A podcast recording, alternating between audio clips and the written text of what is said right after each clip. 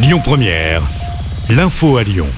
Bonjour à toutes et à tous. Dans l'actualité, un petit immeuble de deux étages est partiellement effondré ce matin dans l'agglomération lyonnaise. L'immeuble est situé à l'angle de la rue René Chapard et de la rue Jean-Baptiste Blanc à Chaponneau. Selon les pompiers, aucune victime n'est à déplorer. Les investigations se poursuivent. La circulation du T1 perturbée. Le tramway circule seulement entre les stations de Bourg et Perrache, puis entre Liberté à IUT Fessine. En cause, l'évacuation d'un immeuble par précaution ce matin rue Montesquieu à Lyon. Les secours ont été appelés pour une fuite de gaz selon BFM. Fin de la grève des chauffagistes de la ville de Lyon. La municipalité annonce la signature d'un protocole d'accord avec les grévistes deux semaines après le début du mouvement.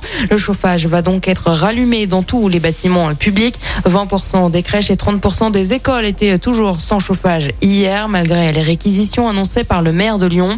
Le retour à la normale est prévu dans les prochains jours. Des tags menaçant de mort le maire de Rieux-la-Pape, Julien Smati, ont été découverts sur un gymnase de la ville hier.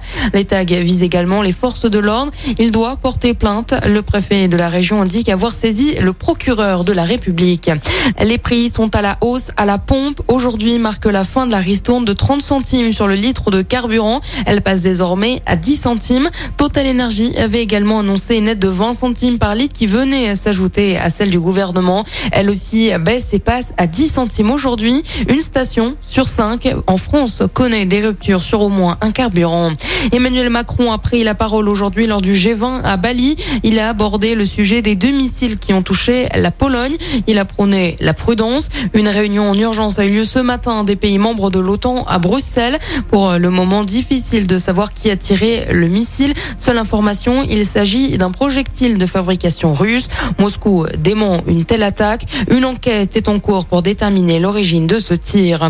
Un mois après le meurtre de Lola, une marche blanche est organisée cet après-midi dans le 19e arrondissement de Paris. C'est là où la jeune fille vivait et où son corps a été retrouvé le 14 octobre dernier. Une marche organisée par la famille qui insiste pour qu'il n'y ait aucune récupération politique.